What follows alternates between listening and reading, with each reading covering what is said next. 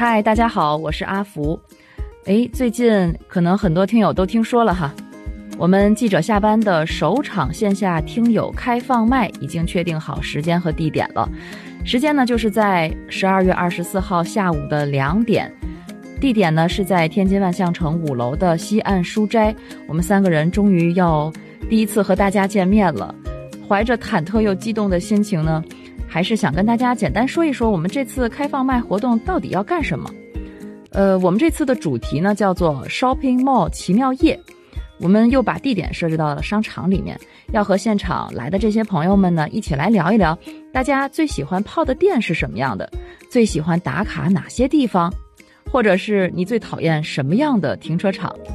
我们现在的都市生活啊，都离不开 shopping mall 了。和朋友相聚，和亲人共进晚餐，可能都会选择这种大商场里面。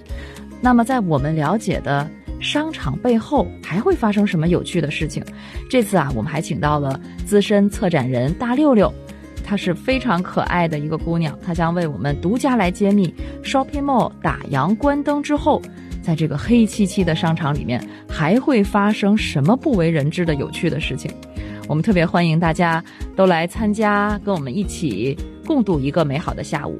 关于报名的方式啊，大家可以添加小助手，加入记者下班的听友群。我们在听友群里会发送报名的链接，简单的几步就可以成功报名。好了，就到这里了，我们线下见。